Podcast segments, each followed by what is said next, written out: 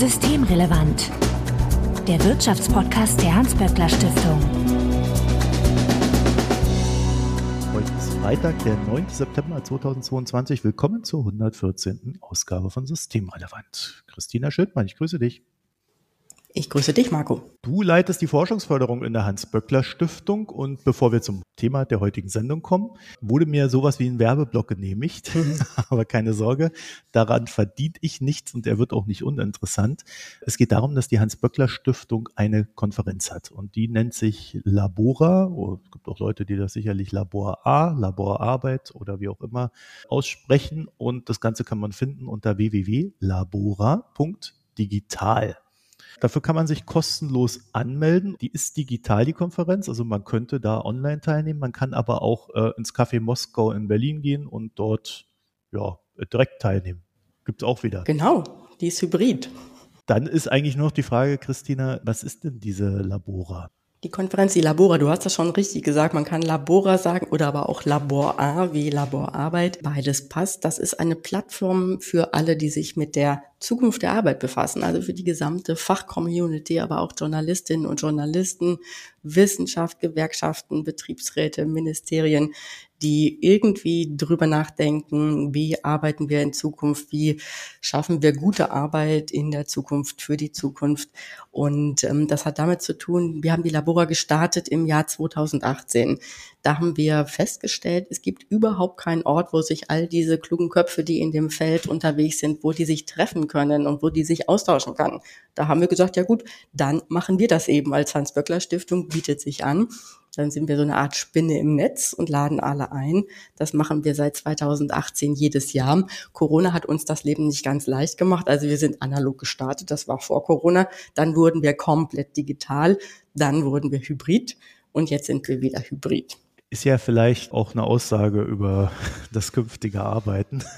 Absolut, wir sind da ganz so vorne.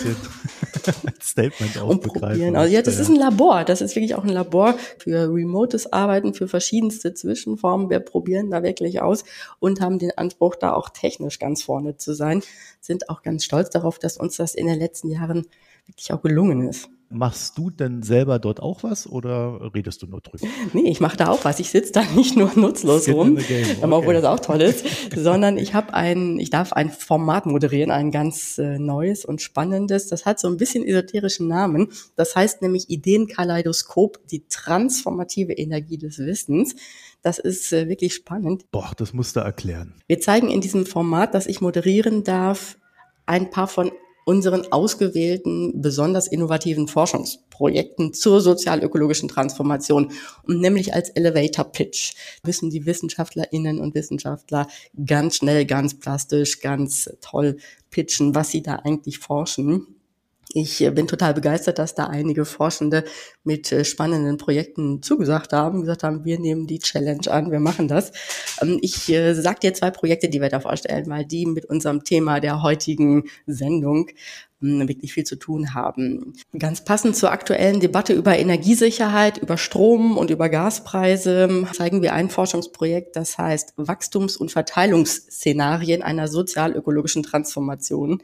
Da fragt der Forschende Jakob Capella und sein Team von der Uni Duisburg-Essen, was die Verteilungs-, Wachstums- und Umwelteffekte radikaler Innovationen in ausgewählten Wirtschaftssektoren sind. Ich habe den Jakob Kappeller natürlich gefragt, was um Himmels Willen sind radikale Innovationen? Was guckt ihr euch da eigentlich an? Er hat es mir erklärt und gesagt, zum Beispiel, dass man Strom komplett aus erneuerbaren Energien erzeugt oder dass man stufenweise die Kohle aus der Stahlproduktion rauszieht oder dass man beim Bauen von Beton auf alternative Konstruktionsweisen umstellt. Das alles sind radikale Innovationen, wenn man sie eben in dieser Radikalität umsetzt. Und die gucken sich an, wie wirkt sich das aus auf die Einkommensverteidigung, auf Chancen, auf das Wachstum, aber auch auf die Umwelt. Das äh, sind Simulationen, die sehr, sehr spannend sind. Und dann haben wir ein zweites Projekt, was wir da vorstellen. Also wir stellen fünf oder sechs vor. Aber ein zweites will ich auch kurz hier erzählen, weil das auch was äh, wirklich Besonderes ist. Das ist ein Projekt, das der Wirtschaftsweise Professor Achim Trugam mit seinem Team entwickelt und das ist ein wirtschaftspolitischer Online-Simulator. Das äh, muss man sich so vorstellen, dass es eine Art Übersetzungsmaschine für wirtschaftspolitische Forderungen und Vorschläge ist. Also ein Programm, das die Folgen von wirtschaftspolitischen Entscheidungen simulieren kann. Dann kann man rausfinden, was passiert zum Beispiel, wenn die Bundesbank den Leitzins anhebt oder wenn man die Vermögensteuer wieder erhebt etc. Also ich glaube, dass das äh, die neue Generation von BWL und VWL-Studierenden lieben wird und Journalistinnen und Journalisten auch. Da haben wir ein ganz besonderes Tool drin, ähm, das nennt sich Decoupling or Degrowth, äh, Szenarien für das 21. Jahrhundert. Da kann man für unterschiedliche Länder durchspielen, wie der CO2-Verbrauch auf bestimmte Entwicklungen oder verschiedene politische Maßnahmen reagieren würde. Das ist auch deswegen spannend, weil man sich die Folgen von, wenn man mal Degrowth oder Postwachstum angucken kann im Szenario. Das klingt ja erstmal so, als ob das total gut einzahlen würde aufs Klima. Aber wenn man sich es genauer hier anguckt, dann sieht man, dass uns Degrowth mit Blick auf CO2-Emissionen gar nicht dauerhaft retten würde, stattdessen mit hohen Kosten verbunden wäre. Das ist wirklich ein tolles äh, Spielzeug ist jetzt vielleicht das falsche Wort, aber das ist wirklich ein Lerntool, das auch Hintergründe und eben die zugrunde liegenden Annahmen erläutert. Das stellen wir vor kann man alles am 21.09.12.30 Uhr bis 13.15 Uhr im Livestream sehen. Dann läuft dieses Format, das ich moderiere. Kann man aber auch vor Ort sehen. Also meldet euch dafür an. Dann kommen wir jetzt nach der etwas längeren Einleitung heuer zur heutigen Sendung, die sich aber thematisch jetzt daran anlehnen wird. Vorweg wie immer der Hinweis, dass wenn ihr uns erreichen möchtet, um Ideen, Fragen oder Unmut kundzutun, dann tickert uns auf Twitter an, böckler.de oder auch per E-Mail an systemrelevant.böckler.de. Also Hinweise, Korrekturen und Anregungen bitte einfach einsenden. Und wenn euch die Sendung gefällt, dann freuen wir uns natürlich, wenn ihr uns in einem Podcatcher eurer Wahl abonniert. Mein Name ist Marco Hirak und wir wollen uns heute über die Forschung zum Thema Digitalisierung als Treiber zur sozial-ökologischen Transformation und wie dieses Thema auf der Labora umgesetzt wird unterhalten und diesem etwas sperrigen Satz Leben einhauche. Was die Labora ist, das haben wir schon geklärt. Und wir haben auch geklärt, Christina, was äh, du dort machst. Aber ich denke, es gibt auch noch andere Themen auf der Labora, die verhandelt werden, oder? Einige. Das ist eine Riesenveranstaltung mit zig Programmpartnern, die das mit uns zusammen kollaborativ gestalten und die Sessions machen. Und zwar zu ganz vielen unterschiedlichen Themen, die aber alle in diesem Feld gute Arbeit in der Transformation liegen.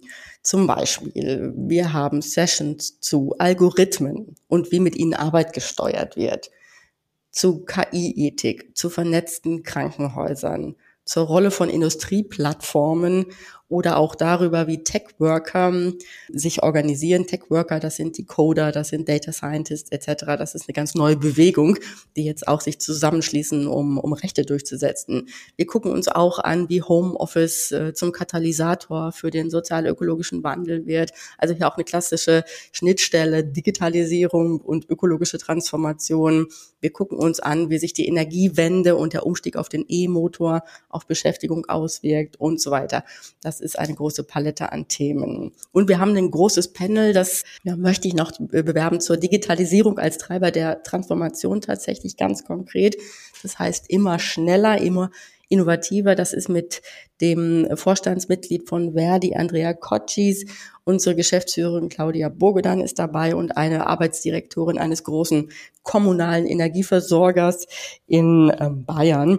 Und äh, die sprechen darüber, wie man die Potenziale von Big Data, Internet of Things, Robotik etc. heben kann, um ökologische Ziele zu erreichen und gleichzeitig gute Arbeitsplätze und Arbeitsbedingungen zu schaffen. Für uns heißt das, und auf diesem Podium heißt das, nicht nur zu fragen, welche technischen Innovationen nötig sind, sondern welche sozialen und organisatorischen Innovationen nötig sind. Das ist sozusagen unser USP da, unsere spezielle Frage, die reine Technik sich anzugucken, das können andere besser, da sind andere schlauer als wir. Die Digitalisierung ist ein sehr zentrales Thema bei der ganzen Geschichte, habe ich den Eindruck, oder? Digitalisierung ist der rote Faden, der zieht sich da überall durch. Aber eben auch ganz stark jetzt der Umstieg zu grüner Wirtschaft, zu ähm, CO2-Freiheit. Diese Themen, die verweben sich wirklich miteinander auf dieser Labora. Das ist das, was sie dieses Jahr so, sagen wir mal, sehr aktuell und spannend macht. Wo spürt man denn die Digitalisierung die ja dann auch so eine Art Treiber der Veränderungen ist. Wo spürt man die denn aktuell am stärksten? Ja, an vielen Stellen. Wobei, das ist das Interessante, sie ist, die Digitalisierung ist nicht nur Treiber der sozial-ökologischen Transformation, sondern sie treibt auch das Gegenteil im Moment, denn sie ist auch Teil des Problems. Das äh, wird hier im Moment besonders prominent diskutiert. Am Beispiel der Unmengen Strom, die der Betrieb dieser riesigen Rechenzentren verschlingt die ja gebraucht werden. Und wir wissen alle, wenn wir unser Essen posten, wenn wir weiß nicht, das Wort Gaspreisumlage googeln oder wenn wir eine Netflix-Serie streamen, dass wir dabei sehr, sehr viel Strom verbrauchen. Hier gibt es auch schon eine Suche nach Lösungen natürlich, nach Geschäftsmodellen, die das lösen, zum Beispiel Rechenzentren in Windanlagen, aber das sind eben noch Nischen. Und aber, wie du gerade gefragt hast und angedeutet hast, ist Digitalisierung auch Teil der Lösung, also Teil dessen, was man braucht, um die ökologische Transformation voranzutreiben. Da gibt es ein paar Beispiele, die, glaube ich, das äh, sehr anschaulich machen. Das Thema Smart Grids, also intelligente Stromnetze, ist im Moment ganz wichtig und wird äh, jeden Tag wichtiger, kann man sagen, je höher eben der Anteil an regenerativen Energien an der Stromproduktion ist. Oder das Thema Energieeffizienz. Äh, hier wird KI eingesetzt in der vorausschauenden Wartung. Also eine künstliche Intelligenz kann zum Beispiel Lecks in Gaspipelines finden oder bei einzelnen Photovoltaikmodulen Unregelmäßigkeiten erkennen. Da ist schon ganz viel möglich, was eben hilft, die Stromenergieproduktion effizienter zu machen ein Beispiel vielleicht noch aus unser aller Alltag, aus unser aller Corona-Pandemie-Alltag, Videokonferenzen statt Kurzstreckenflug. Wir haben uns sonst angewöhnt, nicht mehr wegen einer halbstündigen Konferenz zu fliegen. Das äh, ist gut für die Umwelt. Wir können viele Emissionen vermeiden auf diese Weise, wenn wir Reisen durch Schalten ersetzen ja, ich nehme an, du willst mich fragen, was ist denn jetzt stärker? Also äh, ist Digitalisierung eher umweltschädlich oder eher, sagen wir mal, Treiber zu mehr, zu mehr, zu mehr Klimaschutz? Dann ähm, sagen Forschende pari pari im Moment. Es gibt die Forschungsgruppe Digitalisierung und sozialökologische Transformation an der HU Berlin. Die kommt zu dem Ergebnis, dass sich gerade aktuell die positiven und negativen Effekte ungefähr aufheben. Das muss natürlich anders werden. Und das wird für uns auch ein wichtiges Thema als Hans-Böckler-Stiftung werden, wie das anders werden kann. Ja, bei sowas ist ja immer das Problem, dass wenn man sowas wie eine Digitalisierung macht, ergeben sich mit der Digitalisierung ja auch völlig neue Möglichkeiten, die dann quasi auf das Möglichkeitstableau, was man hatte, oben drauf kommen. Und wenn man die dann nutzt, dann verbraucht man dann halt auch mehr Energie. Ne? Das ist die Krux, ja. Aber das muss ja nichts Schlechtes sein, wenn wir es dann irgendwann mal schaffen, ähm, Energie so zu erzeugen, dass sie selber nicht mehr das Problem ist. Ne? Äh, da gibt's ja auch schon Lösungsansätze und ich vermute mal, da wird man dann eher dahin gehen müssen als an der Digitalisierung selbst. Oder gibt es tatsächlich so eine Bewegung wie grüne Digitalisierung?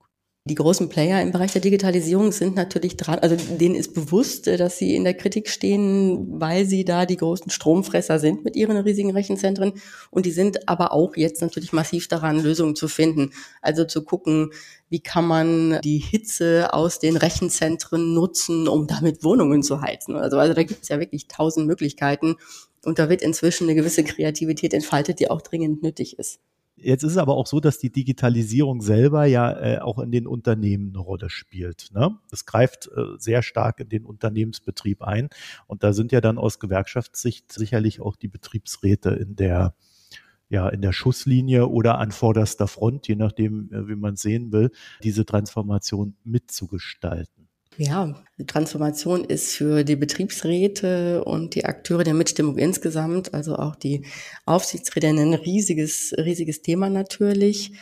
Und dafür gibt es Gründe wie digital-ökologische Transformation, die ja in einem gigantischen Tempo abläuft, erfordert in den Unternehmen weitreichende Entscheidungen mit Blick auf, welche Geschäftsmodelle betreibt das Unternehmen in der Zukunft, welche Tätigkeitsfelder entstehen daraus, ähm, wie verändert sich die Arbeitsorganisation oder wie muss man die Arbeitsorganisation verändern, wie müssen die Mitarbeitenden weiter qualifiziert werden.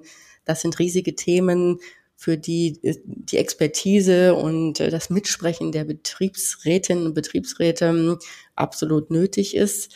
Betriebsräte können hier Agenten des Wandels sein, im besten Sinne des Wortes. Denn äh, wenn der Wandel mitbestimmt stattfindet, dann dürfte er nachhaltiger sein, beziehungsweise gar nicht dürfte, sondern wir können das auch empirisch zeigen, dass er nachhaltiger ist. Dazu komme ich gleich nochmal. Klar ist, dass Belegschaften sich da einfach leichter auf den Wandel einlassen können, wenn er von ihrer eigenen Vertretung begleitet wird, als Sicherheitsanker, als, als Leitplanken. Also die spielen dann auch so eine Art Vermittlungsrolle zwischen äh, dem, was das Unternehmen in der Führung machen möchte und dem, was dann die, die Mitarbeiterinnen und Mitarbeiter äh, umsetzen sollen. Vermittlungsrolle insofern, dass sie die Perspektive der Arbeitnehmenden da reinbringen und dafür sorgen, dass das fair, gerecht und äh, zukunftsfähig abläuft natürlich moderieren die Interessen, aber sie sorgen eben dafür, dass die Entscheidungen so getroffen werden, dass das für die Belegschaften, für die Mitarbeitenden positiv ist. Und das gibt eben die Sicherheit. Wir sehen auch inzwischen, dass die Betriebsräte das ganz klar im Fokus haben. Also die Aufgaben, die da, die Verantwortung, die damit einhergeht und die Aufgaben, die damit einhergehen. Wir haben Studien dazu, wie die Betriebsräte das wahrnehmen und wie sie ihre Rolle da selber sehen. Und äh, wir sehen da eine sozusagen doppelte Transformation. Zum einen ändert sich die Arbeit des Betriebsrats selber. Zum anderen ändert sich der Gegenstand, also das, worüber sie da mitbestimmen, worüber sie sich verständigen. Das kann schon manchmal ein Drahtseilakt sein. Du hast ja gerade das Wort Vermittlung verwendet. Die Betriebsräte müssen da ihre Rolle finden zwischen den Polen Schutz und Gestaltung. Das ist herausfordernd.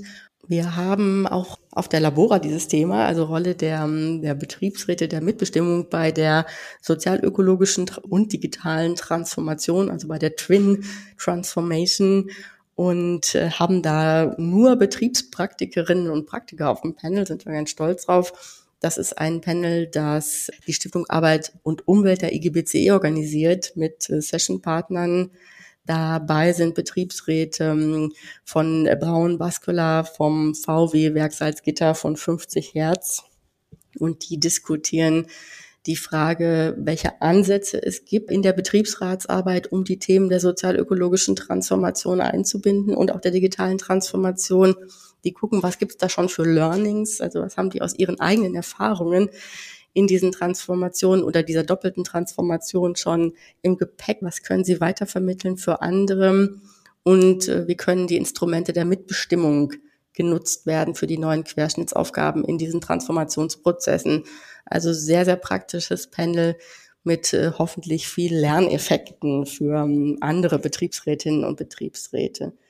Ich will, ähm, weil ich ja gerade behauptet habe, dass mitbestimmte Transformation, mitbestimmter Wandel, auch mitbestimmte Krisenbewältigung nachhaltiger ist, will ich einen Beweis dafür abliefern. Wir haben eine Studie, das hat bei uns das äh, IMU gemacht, also in unser Institut für Mitbestimmung und Unternehmensführung. Die haben sich betriebliche Interessenvertretung in der doppelten Transformation angeguckt und das trifft genau ins Schwarze der Fragestellung. Und wir haben auch noch Studien, die sich lohnen jetzt anzugucken, weil die mit Krisenbewältigung zu tun haben. Wir haben ja aktuell das Thema ökologische Transformation ganz stark verbunden mit Energiekrise, ausgelöst durch den russischen Einmarsch in die Ukraine, der damit verbundenen Sorge vor Gasverknappung, der Achterbahn der Strompreise, die eine massive Bedrohung für viele Unternehmen sind. Dazu lauert die Corona-Krise noch über allem. Und wir können reden von multiplen Krisen inzwischen. Wenn man es retrospektiv betrachtet, dann war ja 2008 mit dem Aufbrechen der Finanz- und Wirtschaftskrise tatsächlich so ein Punkt, wo man sagen muss, der hat sehr viel verändert in unseren Gesellschaften. Äh, sehr viel an dem, wie Menschen über unser Sozialsystem denken, über die Arbeitswelt und so weiter und so fort. Wenn man das dann so betrachtet, dann müsste man ja doch sehr viel draus lernen können oder gelernt haben. Ja, wir können da was lernen zum Thema Mitbestimmung und wie sie wirkt. Das ist wirklich spannend. Das ist jetzt auch eine Studie des Instituts für Mitbestimmung und Unternehmensführung bei uns im Haus, also des IMUS. Die haben zwei BWL-Professoren damit beauftragt, sich mal anzugucken, wie haben eigentlich Unternehmen in Europa in der Krise, in dieser Finanz- und Wirtschaftskrise, Eukrise performt oder wie haben die Krisenmanagement gemacht? Oder wie gut sind die durch die Krise gekommen? Und haben da Unternehmen verglichen, die mitbestimmt sind im Aufsichtsrat, also wo der Aufsichtsrat eine Arbeitnehmerbank hat die die Interessen der Belegschaften vertreten und eben nicht mit bestimmten Unternehmen und haben da spannende Befunde hervorgebracht. Die haben gesehen, dass sich die mitbestimmten Unternehmen wirklich deutlich besser in der Krise geschlagen haben und auch besser aus der Krise wieder rausgekommen sind, also schneller wieder in den Wachstumsmodus gekommen sind. Die haben sich Kennziffern angeguckt, so klassische Kennziffern und äh, in all diesen Kennziffern schneiden die Unternehmen, die mitbestimmt sind, besser ab. Das betrifft die operative Rendite, also Verhältnis von Gewinn zu Umsatz, betrifft die Bewertung am Kapitalmarkt, betrifft die Beschäftigungsentwicklung, betrifft die Investitionen. Da zeigt sich, dass die mitbestimmten Unternehmen in der Krise wirklich robuster waren, sich schneller von den Auswirkungen erholt haben. Die Professoren, die beiden, die BWLer haben da ein Muster gesehen, nämlich die Art, wie Entscheidungen getroffen worden sind in dieser Finanz- und Wirtschaftskrise. Also wie Unternehmen Entscheidungen getroffen haben, wie reagieren sie jetzt, wie handeln sie, wie gehen sie mit den Herausforderungen um. Die können zeigen, dass wichtige Entscheidungen in mitbestimmten Unternehmen wirklich massiv anders getroffen worden sind als in nicht mitbestimmten Unternehmen und haben das äh, so auf den Punkt gebracht. Ich zitiere das jetzt hier mal, weil die das schön gesagt haben. Wir haben gesagt oder geschrieben haben sie das, die Mitbestimmung hat in der Krise kurzsichtiges Verhalten von Unternehmen verhindert und danach ein schnelleres Umschalten in den Wachstumsmodus ermöglicht. Das ist auch keine anekdotische Evidenz. Die haben 560 börsennotierte europäische Großunternehmen untersucht und in einer Studie verarbeitet, die heißt Gemeinsam durch die Krise, ist aus dem Jahr 2019. Da haben sie einfach mal wirklich aufgearbeitet, diese Phase. Und meiner Ansicht nach kann man da wirklich äh, Schlüsse ziehen für die aktuellen multiplen Krisen, mit denen wir konfrontiert sind.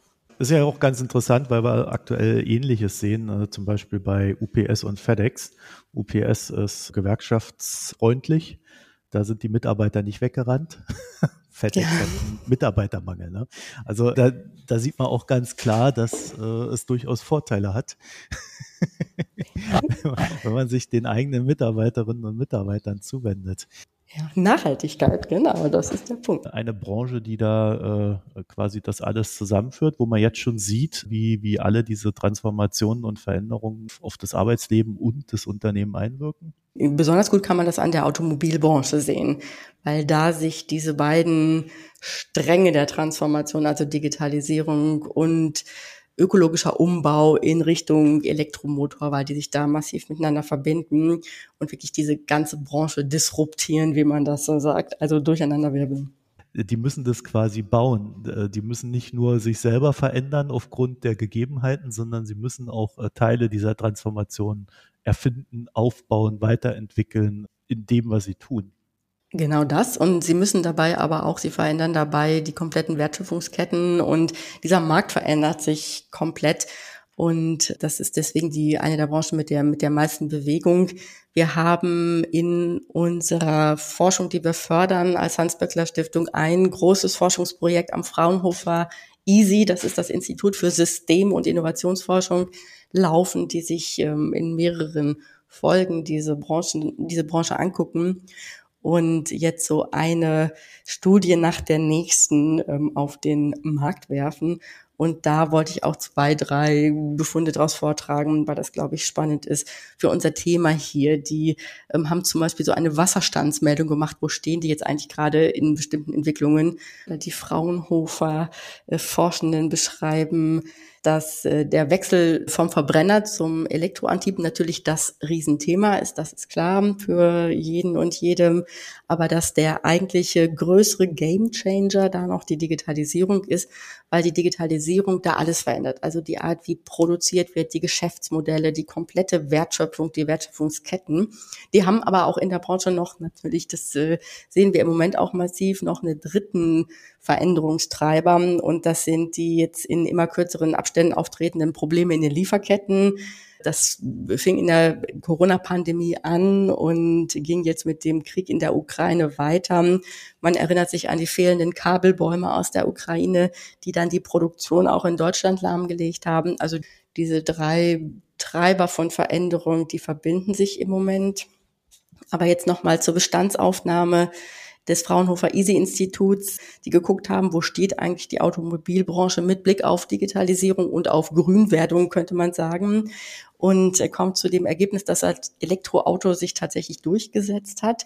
Im Koalitionsvertrag der Ampel steht ja das äh, wirklich ambitionierte Ziel von 15 Millionen vollelektrischen Pkw bis 2030 im Fahrzeugbestand. Und wir haben gleichzeitig noch den Druck von der europäischen Ebene, da soll ab 2035, sollen ab 2035 nur noch emissionsfreie Fahrzeuge neu zugelassen werden. Stichwort Fit for Fun. Also da ist sehr viel, sagen wir mal, politischer Druck und politische Rahmensetzung und das hat das wirklich auch äh, absolut in Schwung gebracht. Wir sehen, wenn man die Verkaufszahlen von Elektroautos sich anguckt, dass die kontinuierlich steigen, schwankend steigen, aber kontinuierlich steigend und zwar sehr, sehr viel stärker als vor wenigen Jahren noch gedacht. Ich vergleiche hier mal Zahlen, beziehungsweise die Fraunhofer Leute haben diese Zahlen verglichen. Im Januar 2020 waren es nur sieben Prozent Elektroautos an der gesamten Anzahl der verkauften Autos. Im Dezember 21, also nicht viel später, waren es 35 Prozent. Im Januar dann wieder nur 20, also kurvenweise geht die Steigerung voran, aber sie geht voran.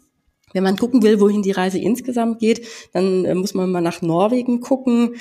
Dort wurden im Januar 2022, also dieses Jahr im Januar, fast nur noch lokal emissionsfreie Autos verkauft. Lokal emissionsfrei sagt man immer dann, wenn man klar machen will, natürlich wird so ein Auto nicht komplett ohne CO2 gebaut, aber beim Fahren verbraucht es kein CO2. Das heißt dann eben lokal emissionsfrei. Da waren fast 85 Prozent aller neu zugelassenen Fahrzeuge batterieelektrisch. Und es gab noch ein Fahrzeug mit Brennstoffzelle, was zugelassen worden ist, und noch 6,8 Prozent Plug-in-Hybride. Deren Zeit neigt sich in Norwegen dem Ende entgegen. Und vielleicht noch mal einmal nach China und den USA geguckt. Im Gegensatz zu Europa wurden da jetzt schon deutlich mehr batterieelektrische Fahrzeuge als Plug-in-Hybride verkauft. Also das zeigt sehr klar, wohin da die Reise geht. Und Deutschland ist da in die Aufholjagd eingestiegen und ist da auch erfolgreich. Das war jetzt der Part der Elektrifizierung, der natürlich sehr dominant ist bei der Automobilbranche. Jetzt gibt es da aber sicherlich auch noch eine Digitalisierung. Habt ihr dazu auch äh, Studien oder Erkenntnisse? Haben wir, da, da haben die, die Vorstände vom Fraunhofer Easy sich auch mit befasst bei ihrer Wasserstandsmeldung. Die haben sich auch angeguckt, wie dieses Zusammenspiel der Notwendigkeit auf E-Autos zu gehen und äh, die Digitalisierung, wie sich das entwickelt hat, wie das den Markt zusammen aufgemischt hat und ganz neue Wettbewerber auf den Plan gebracht hat. Das war ja zunächst Tesla. Da ist eigentlich kein Wunder, dass äh, die neuen Wettbewerber aus dem Silicon Valley kamen denn ähm, marktfähig hat das E-Auto eine ganz neue Generation von Lithium-Ionen-Batterien gemacht und die kamen eben aus dem, aus dem Silicon Valley. Da sind allerdings auch noch andere Wettbewerber mit hinzugekommen. Das ist nicht nur Tesla, sondern ähm, auch andere Automobilhersteller aus China und den USA, die auch sehr digitalisiert unterwegs sind. Da ist äh, Geely mit 9,7 Prozent einer der größten Aktionäre von äh, der Mercedes-Benz AG inzwischen. Die haben Smart übernommen, wird heute nur noch in China produziert und ähm, an Wettbewerber aus China. Neue Wettbewerber sind aber insbesondere, weil du nach der Digitalisierung gefragt hast, auch Akteure aus der Informations- und Kommunikationstechnologie, die da auf den Markt getreten sind. Das sind Mobilitätsplattformbetreiber und Datenverwerter, die auf den, auf den direkten Endkundenkontakt zielen. Zum Beispiel, um das plastisch zu machen, sind es dann so Geschäftsmodelle wie Google Home. Also wenn man im Auto sitzt, kann man von dort aus, wenn man sich der Wohnung nähert, der Heizung Bescheid geben, dass sie schon mal langsam hochfahren soll. Also das ist alles an dieser Schnittstelle Digitalisierung, E-Mobilität. Und wir haben, wenn wir über Digitalisierung bei Autos reden, natürlich das Thema autonomes Fahren noch. Äh, das Auto, was eigentlich alles selber macht und man sich zurücklehnen kann und Zeitung lesen kann. Allerdings ist das noch nicht besonders weit vorangegangen in Deutschland. Es reden zwar alle ständig über autonomes Fahren, aber es will zum Beispiel kaum jemand dafür bezahlen. Und das hat ein Marktforschungsunternehmen herausgefunden, dass 70 Prozent der deutschen Konsumierenden nicht bereit sind, für das autonome Fahren mehr als 400 Euro zusätzlich auszugeben. Das scheint also nichts zu sein, wonach sich deutsche Autofahrerinnen und Autofahrer sehnen mit dem autonomen Fahren hat man eigentlich immer eher diese, diese Rückschläge erlebt und das dauert wohl etwas länger, als die sich das alle vorgestellt haben. Genau, es gibt einen Autobauer in Deutschland, der schon diese, diese dritte Stufe baut. Das sind ja die fast autonom Fahrenden, aber marktgängig sind die noch nicht. Ja, das wird noch eine Weile brauchen, aber wir haben ja beide mal über den äh, Forschungsverbund gesprochen und der Forschungsverbund, äh, der forscht doch sicherlich auch zur digitalen Transformation, oder? Wir haben einen eigenen Forschungsverbund zur digitalen Transformation und der erforscht in jede Menge Einzelprojekten, die miteinander verbunden sind, dieses Thema.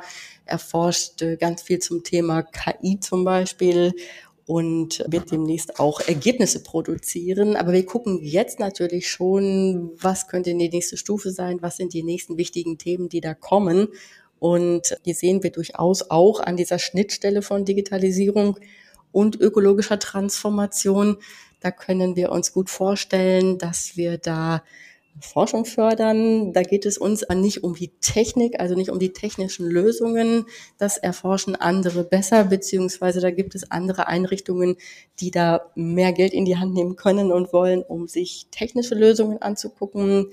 Wir interessieren uns für die Frage, wie wir den Kampf gegen Klimawandel mit guter Arbeit verbinden können. Und alles, was in diesem Kontext an Forschung gemacht wird, ist für uns spannend. Da haben wir auf jeden Fall Interesse. Christina Schildmann, ich danke dir für das Gespräch. Ich danke dir, Marco. So, und wenn ihr dazu noch ein paar Gedanken habt, dann sendet sie uns ein at böckler-de auf Twitter und systemrelevant at böckler.de als E-Mail. Da erreicht ihr uns und wir freuen uns auf eure Rückmeldung. Wenn euch die Sendung gefällt, dann abonniert uns in einem Podcatcher eurer Wahl. Danke fürs Zuhören, eine schöne Zeit und bis bald. Tschüss. Tschüss. Das war Systemrelevant, Wirtschaftspodcast der Hans-Böckler Stiftung.